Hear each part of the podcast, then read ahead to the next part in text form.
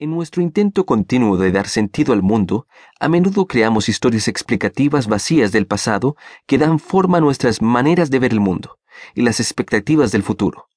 Asignamos roles más grandes a talentos, estupidez e intenciones más que a la suerte. Nuestra convicción de confort de que el mundo tiene sentido descansa en una fundación segura, nuestra casi limitada capacidad de ignorar nuestra ignorancia. Página 201.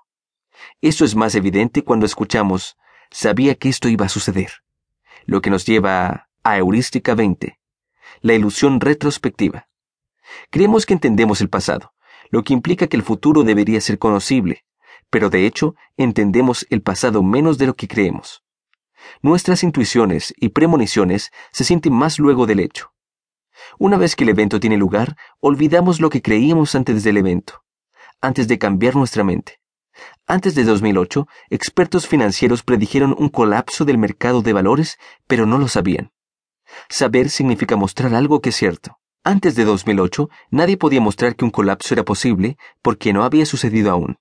Pero luego de que sucedió, sus corazonadas fueron mejoradas y se volvieron pruebas.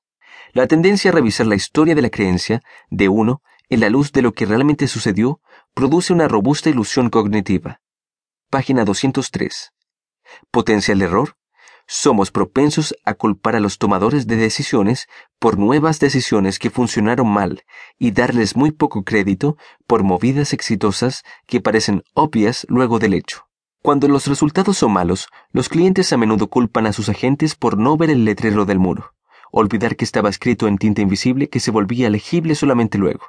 Acciones que parecían prudentes, en prevista, pueden parecer irresponsabilidades negligentes en retrospectiva. Página 203.